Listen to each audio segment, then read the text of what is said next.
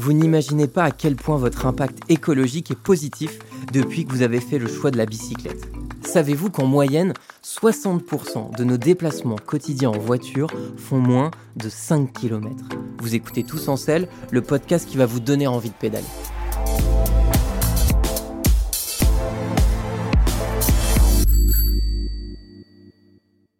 Alors ça devient au fur et à mesure mon moyen de transport principal, parce que j'ai un, véhicule essence aujourd'hui, pas un véhicule diesel, mais un véhicule essence. Ça vaut la peine de faire l'effort, ça demande un véritable investissement au départ, mais je pense qu'en plus du bénéfice, on peut dire physique qu'on peut y trouver, disons, ben voilà, je contribue dans une euh, faible mesure, certes, à l'équilibre euh, atmosphérique, mais ça se déclenche aussi d'autres réflexes à caractère un peu plus écologique.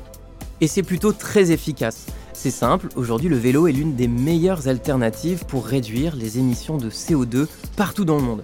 Le CO2 représente à lui seul près des trois quarts des gaz à effet de serre d'origine humaine.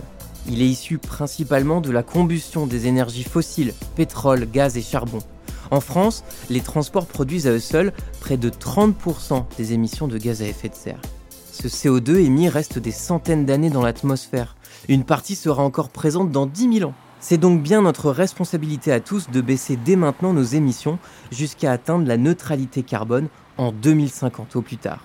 C'est pour ça que les grandes villes comme Paris, Barcelone, Berlin, Amsterdam ou Londres font du vélo une priorité pour les déplacements courts.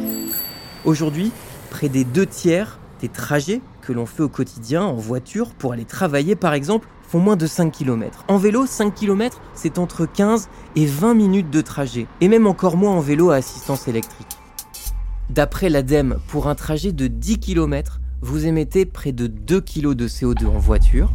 C'est seulement 20 grammes avec un vélo électrique et rien du tout à la force de vos mollets. En fait, chaque trajet remplacé par le vélo élimine environ 14% d'émissions de CO2 par rapport à la voiture. C'est ce que dit une récente étude publiée dans la revue scientifique Transport Research. Pour atteindre la neutralité carbone en 2050, chacun doit baisser sa consommation de gaz à effet de serre de 5% par an en moyenne. Donc le vélo est incontournable pour réduire notre empreinte environnementale. Il ne rejette pas de CO2, ni de microparticules et ne consomme pas de carburant. Il est aussi économique avec peu de frais associés. Les réparations sont bien moins chères que pour une voiture, l'entretien est minime et les frais de stationnement sont nuls. Tout ça, les Français l'ont bien compris, puisque d'après le 17e baromètre AXA Prévention 2021, ils sont plus de 54% à voir les cyclistes comme des acteurs de la transition écologique. Et chiffre encore plus éloquent, 74% des automobilistes seraient prêts à changer de mode de transport pour des raisons écologiques.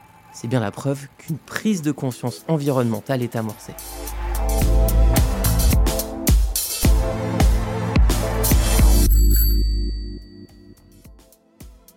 Merci d'avoir écouté Tous en selle, un podcast d'AXA Prévention. Pour plus de conseils, retrouvez-nous sur le site axaprévention.fr.